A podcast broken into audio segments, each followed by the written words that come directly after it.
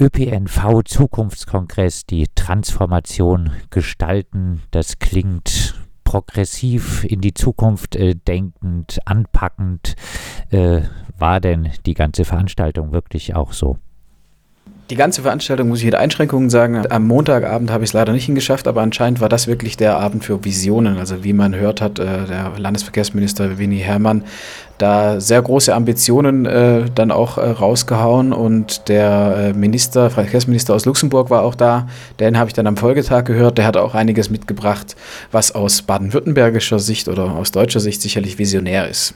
Ähm, also der hat dann die, also seinen Vortrag von dem Herrn François Bausch konnte ich dann am nächsten Tag verfolgen und äh, Luxemburg hat ja äh, einen kostenfreien ÖPNV und der ist nicht nur kostenfrei, sondern der ist auch gut.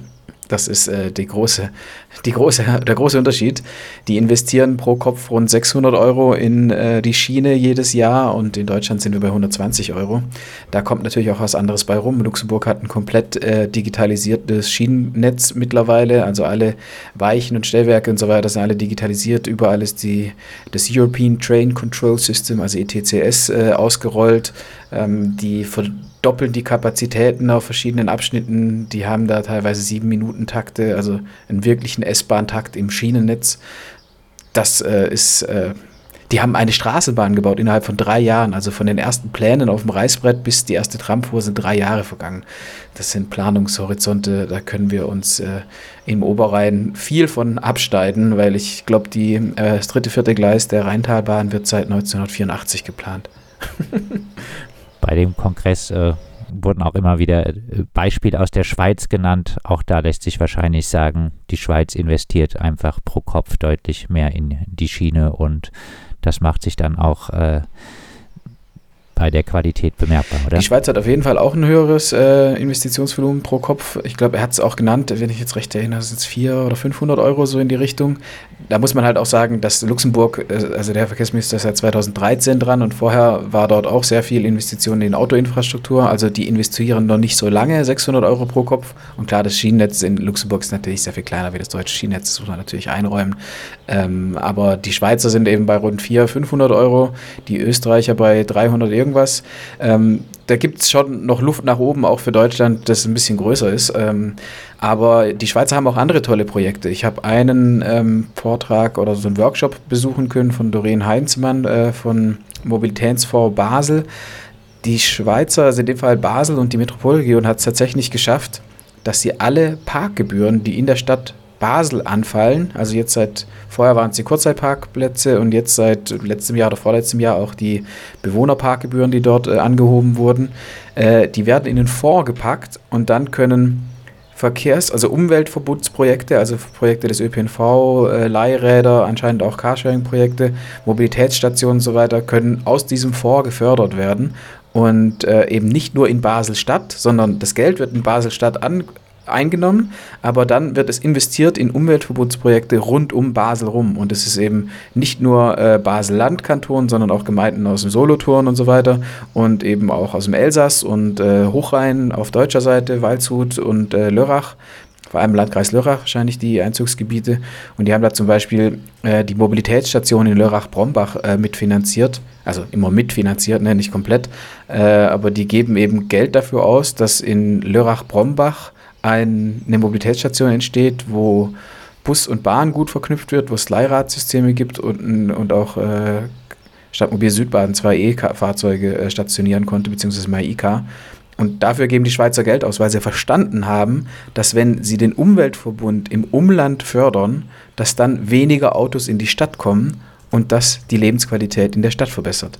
Äh, das über, wenn man das jetzt übertragen äh, würde, wäre das jetzt eine stärkere Kooperation zwischen der Stadt Freiburg und zum Beispiel den Landkreis Breisgau-Hochschwarzwald, dass auch dort äh, bessere ÖPNV-Verbindungen von Freiburg eventuell dann auch gefördert wird.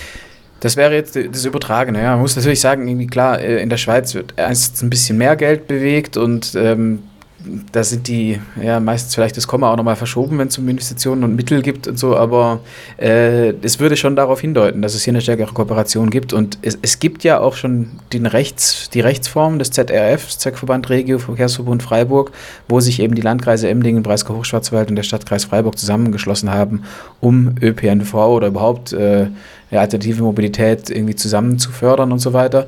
Ähm, aber da geht es eigentlich meistens immer darum, ähm, ich weiß nicht genau, wie die Kosten und Einnahmen verteilt sind, aber es ist eigentlich nicht vorgesehen, dass jetzt äh, Freiburger Parkgebühren irgendwie den Ausbau der Straßenbahn nach Gundelfingen äh, irgendwie bezahlen sollten oder sowas. Also bisher hört die Straßenbahn ja auch einfach an der Gemarkungsgrenze auf. Klar, ähm, die Stadt Freiburg kann da jetzt nicht einfach drüben planen, aber die, äh, die Straßenbahn in Basel fährt mittlerweile nach Weil an Rhein an Bahnhof und nach Saint-Louis in Frankreich. Also die haben es irgendwie geschafft, dann natürlich in Kooperation mit den anderen äh, Körperschaften da eine Kooperation hinzukriegen, dass der ÖPNV tatsächlich diese Grenzen auch überwindet. Also wir haben natürlich Buslinien und Zuglinien, die auch aus der Stadt rausfahren, aber gerade beim Thema Straßenbahn hört es einfach bisher auf. Wir haben da ja im Moment auch eine Diskussion in Gundelfingen, ähm, wo es, ich glaube, zwei Bürgerbegehren gibt. Ein Bürgerbegehren, das fordert die Straßenbahnplanung nach Gundelfingen rein, also die Verlängerung der vor ein paar Jahren äh, fertiggestellten äh, Zähringer Linie äh, nach Gundelfingen ins Stadtzentrum. Die soll endlich kommen und das andere Bürgerbegehren sagt genau das Gegenteil, das soll äh, nicht gemacht werden.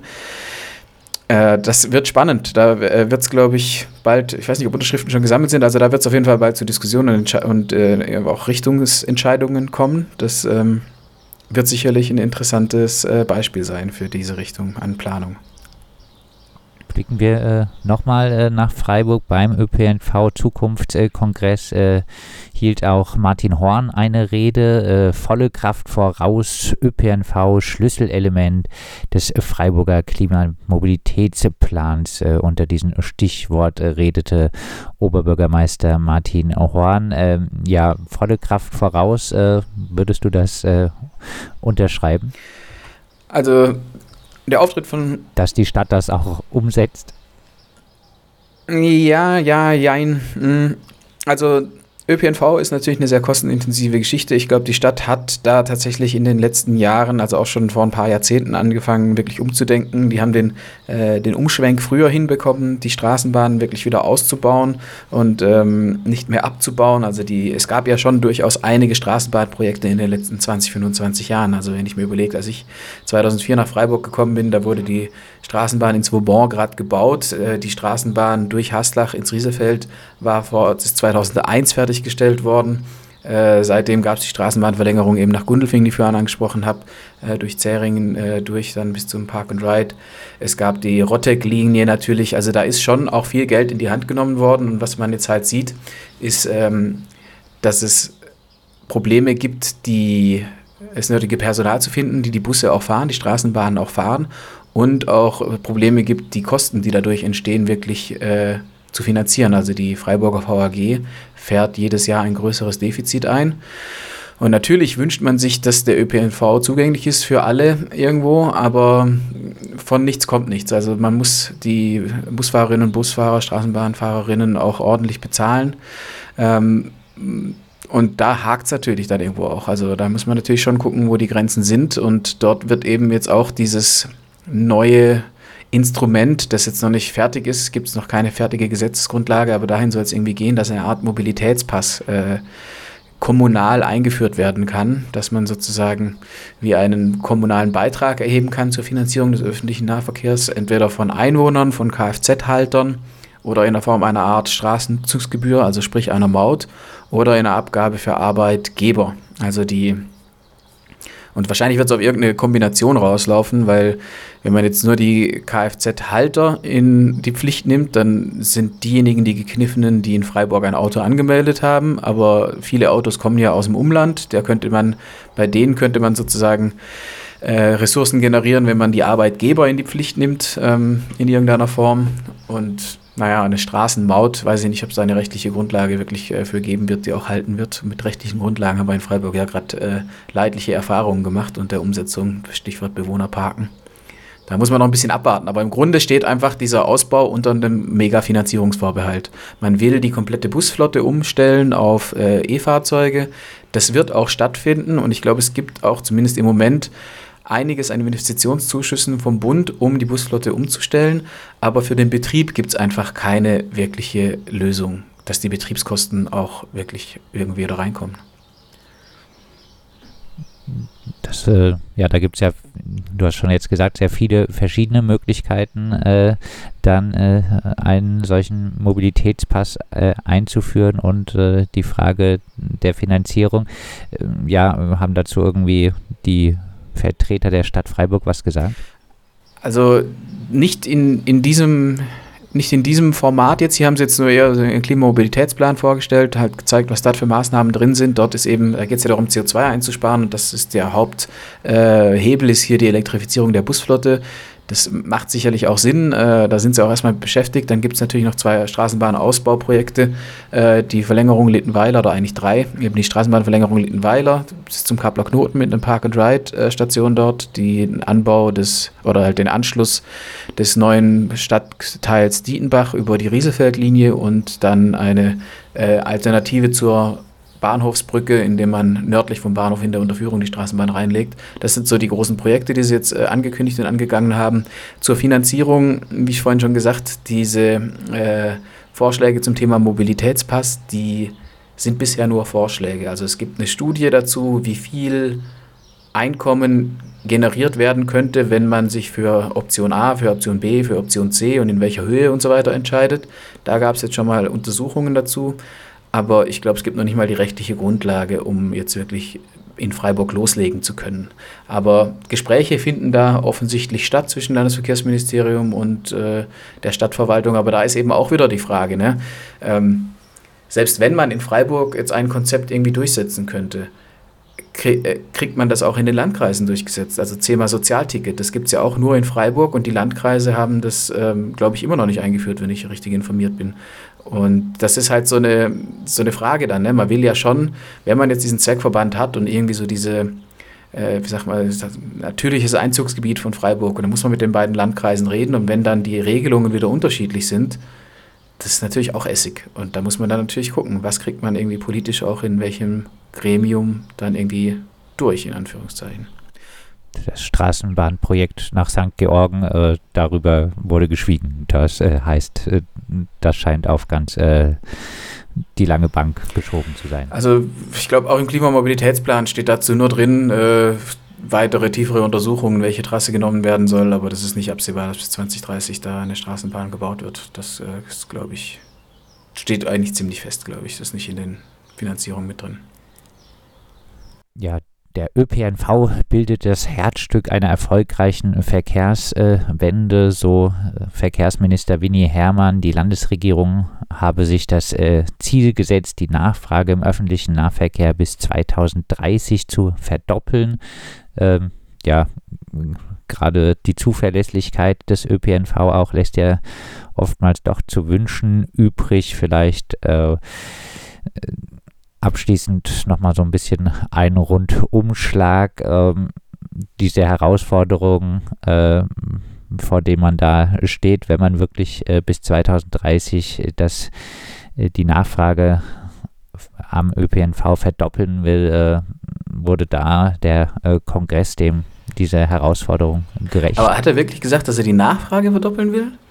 Weil es hilft ja nichts. Das steht zumindest äh, in dem Einladungs- äh, Flyer zu, zu, dem das, also das eine ist ja die Nachfrage zu verdoppeln, aber das schwierige Teil ist das Angebot zu verdoppeln. Also es hilft nichts, wenn dann irgendwie doppelt so viele Leute in die Bahnen wollen, aber äh, die fahren nicht oder sind halt zu klein. Ich hoffe, er kümmert sich auch darum, dass das Angebot entsprechend ausgebaut wird. Äh, das ist natürlich auch eine riesen Herausforderung. Also ich glaube, das hat das Beispiel aus Luxemburg ganz gut gezeigt. Er hatte dort auch konkrete Folien mit dabei.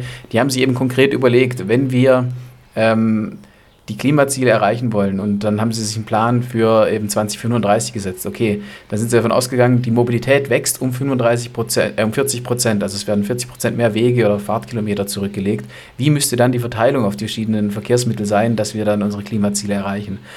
Und ähm, ja, in äh, Freiburg konkret habt ihr jetzt diesen Klimamobilitätsplan vorgelegt. Der war jetzt am Montag im Haupt- und Finanzausschuss und kommt nächste Woche im Gemeinderat. Da gab es ja die Entwurfsfassung im letzten äh, November, äh, letzten Herbst, wo wir auch vom VCD äh, Stellungnahme dazu eingereicht haben, zusammen mit vielen anderen Verbänden. Unsere Grundkritik ist leider nicht wirklich äh, angegangen worden. Also die Ziele des Klimamobilitätsplans, der in Freiburg jetzt verabschiedet wird, muss auch sagen, das ist der erste im Land Baden-Württemberg, wenn er denn verabschiedet ist jetzt. Also da sind die Freiburger schon wieder schnell dabei.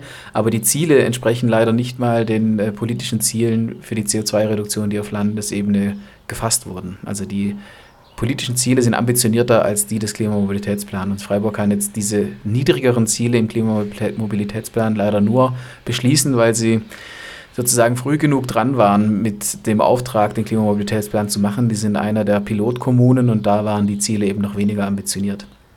Also ähm, wenn der Klimamobilitätsplan komplett umgesetzt werden würde, so wie er da steht mit den Maßnahmen, dann wäre das eine massive Beschleunigung der Veränderung und der Verkehrswende in Freiburg. Aber da ist noch viel Wenn dabei und unterm Strich muss man sagen, selbst wenn alles 100% umgesetzt werden würde, wäre es nicht genug um die Klimaziele wirklich einzuhalten, die in Paris vereinbart wurden und auf Bundesebene festgeschrieben und auf Landesebene festgeschrieben. Das ist leider Teil der bitteren Wahrheit, die auch dieser Zukunftskongress nicht übermalen konnte. Das sagt Fabian Kern, der für Radio Dreieckland äh, den ersten ÖPNV-Zukunftskongress äh, beobachtete in äh, Freiburg äh, mit äh, dem Titel Die Transformation gestalten. Fabian Kern vom VCD Südbaden.